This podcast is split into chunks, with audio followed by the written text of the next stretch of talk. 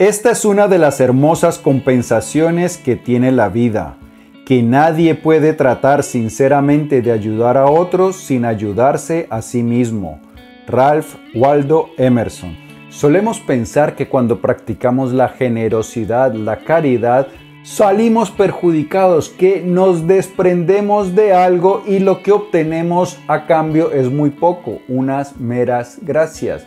Pues resulta que no, resulta que las personas de corazón bondadoso, que son generosas, que practican la caridad, obtienen el premio más importante al cual puede aspirar cualquier ser humano.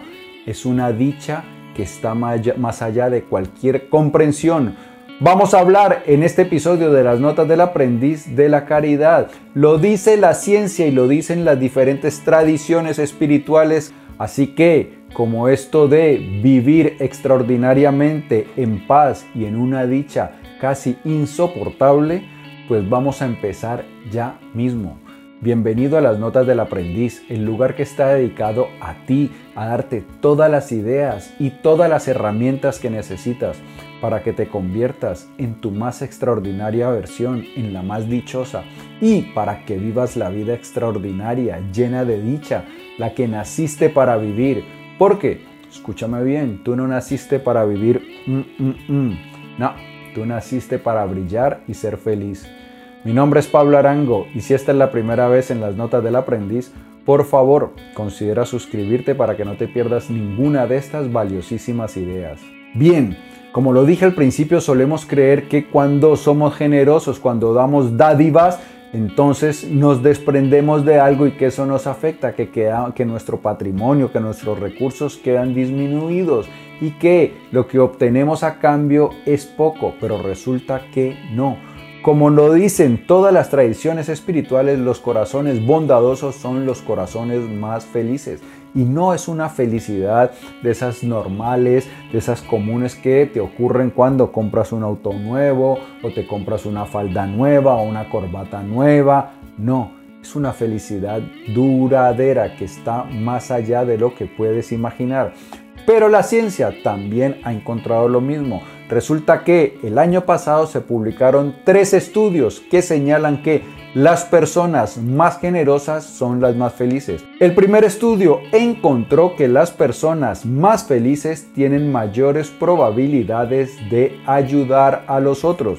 Y este estudio se empezó a realizar es porque existe la creencia de que las personas que buscan la felicidad tienden a ser muy egoístas. Y el estudio encontró que no, que es al contrario, que las personas felices son las que tienen mayor propensión a ayudar. Pero yo creo algo, que los investigadores establecieron la relación de causalidad al revés. Porque lo que, de lo que yo estoy convencido, y ahora te voy a citar otro estudio, es que las personas que ayudan son más felices. El ayudar, el ser amables, compasivos, generosos, nos trae felicidad. Y eso es lo que encontró el segundo estudio. Durante este estudio se les dio a los participantes una cantidad de dinero y a la mitad del grupo se le dijo ve y cómprate algo para ti mismo, hazte un obsequio. Y, y al segundo grupo se le dijo compra algo para alguien más, dale un obsequio a otra persona. Pasados unos días, todos los participantes regresaron al laboratorio y se les preguntó al primer grupo, ¿qué tal? ¿Cómo estaban? Y entonces el primer grupo, las personas del primer grupo manifestaron que tras uno o dos días de sentirse un poco contentos, luego ya su estado de ánimo volvió otra vez a lo normal, volvieron al estado anterior de haber recibido la pequeña cantidad de dinero. Los segundos participantes, por el contrario, reportaron que todavía se sentían bastante complacidos, que estaban felices de haber realizado ese obsequio a otra persona. Entonces, lo que encontró el estudio es que las personas que se gastan las cosas para sí mismo, que buscan una felicidad egoísta, no son tan felices como aquellos que practican la generosidad. Y hubo un tercer estudio que encontró que las personas que practican un tipo de meditación que es una meditación de amor y amabilidad, también se le conoce como meditación meta, entre otras cosas. Si quieres practicar esta meditación, por aquí te dejo un vínculo para que puedas hallar una meditación guiada y obtengas los resultados asombrosos. ¿Qué encontró el estudio? ¿Qué encontró el estudio? Que las personas que practican esa meditación de amor y amabilidad es una meditación en la cual nosotros enviamos pensamientos positivos, buenas intenciones a otras personas. Y resulta que las personas que practican esa meditación tenían telómeros más grandes. ¿Qué son los telómeros? Los telómeros son algo que recubre nuestros cromosomas. Resulta que con el paso del tiempo esos telómeros se empiezan a acortar y entonces empiezan a haber errores genéticos dentro de nuestro cuerpo. Y esos errores genéticos son los que propician o una de las causas del envejecimiento tener telómeros más saludables, más grandes, hace que vivamos más años y no solo eso, sino que disfrutaremos de un mayor periodo de salud, es decir, nos hacen más longevos y más saludables los telómeros.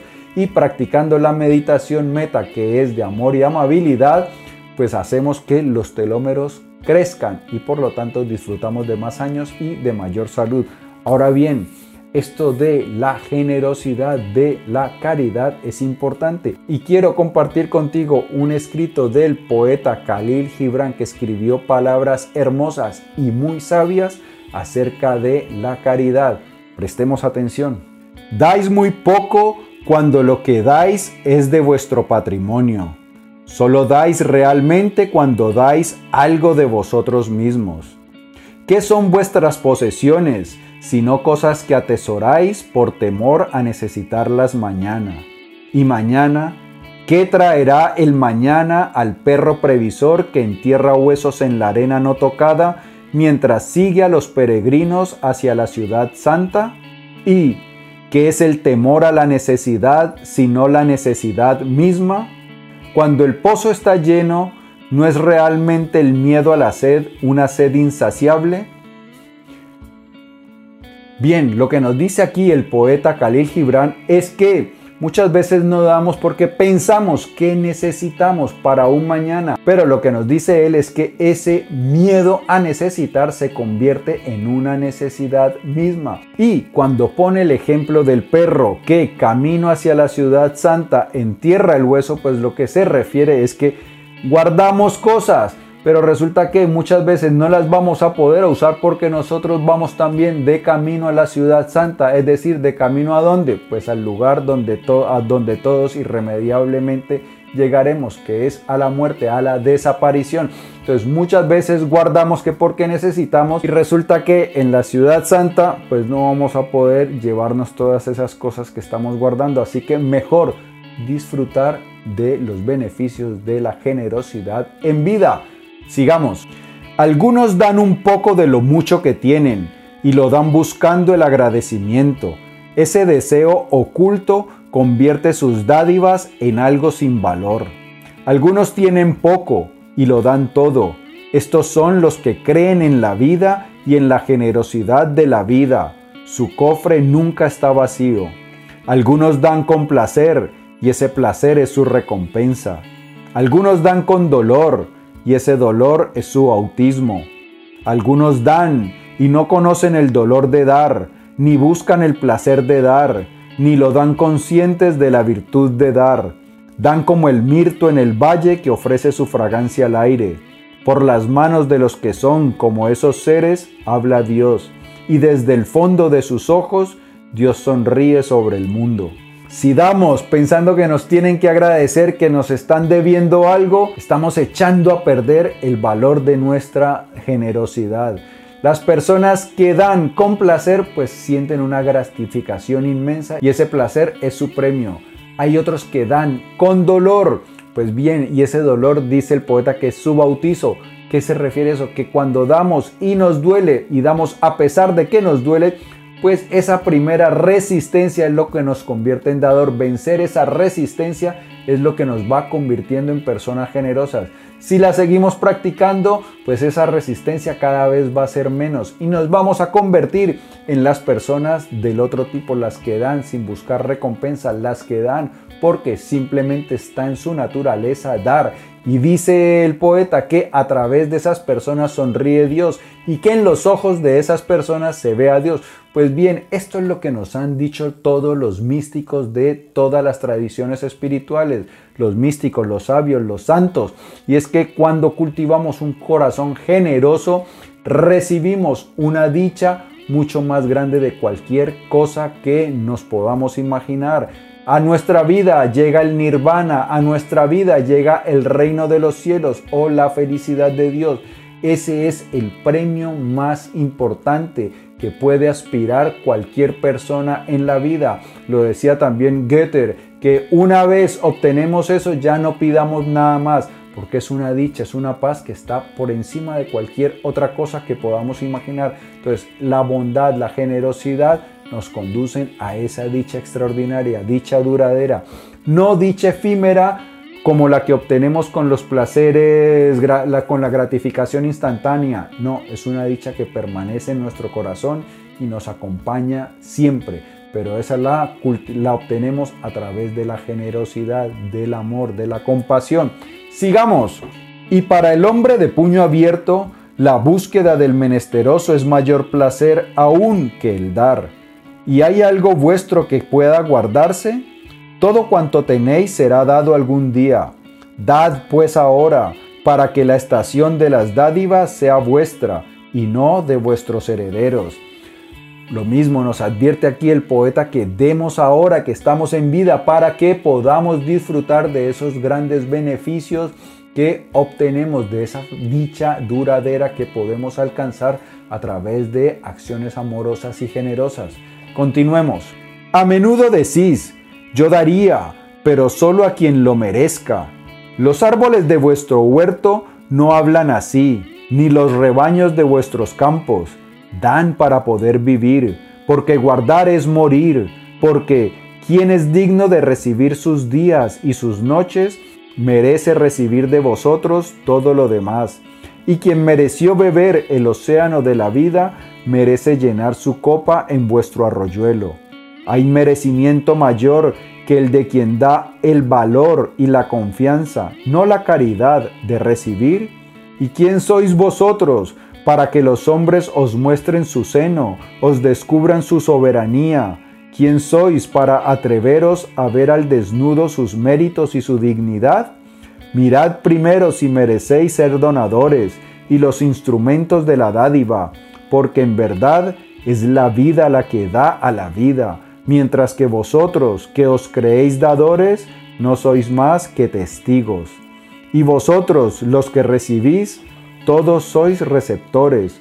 No asumáis sobre vosotros el peso de la gratitud, para no uncir con un mismo yugo a vosotros y a quien os da.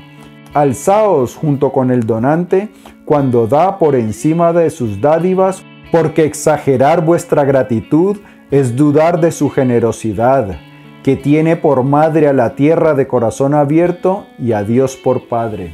Bien, aquí lo que nos dice es que todos recibimos del universo, todos recibimos, por ejemplo, oxígeno de las plantas y las plantas no nos preguntan si nos lo merecemos o no, si hemos hecho méritos o no. El sol nos da nutrientes valiosísimos para la vida y tampoco nos pregunta y que nosotros tampoco somos jueces, no somos quien para determinar si una persona es digna o no de nuestra generosidad, que si una persona merece estar viva, merece beber del océano de la vida, pues eso es suficiente para que merezca nuestra caridad, nuestra generosidad.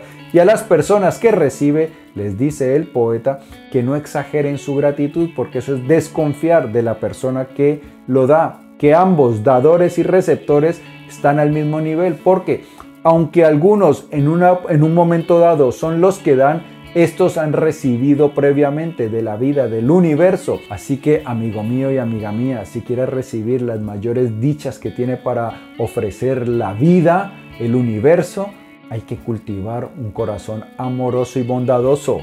Si este vídeo te ha gustado, dale por favor dedito arriba. Te invito a que lo compartas para que me ayudes a que hagamos viral la generosidad. Si deseas recibir más contenido como este de forma gratuita, en la descripción encontrarás un vínculo para suscribirte a las notas del aprendiz. Te voy a enviar los vídeos, los artículos escritos, los podcasts y otra información de cosas muy interesantes que van a pasar con las notas del aprendiz.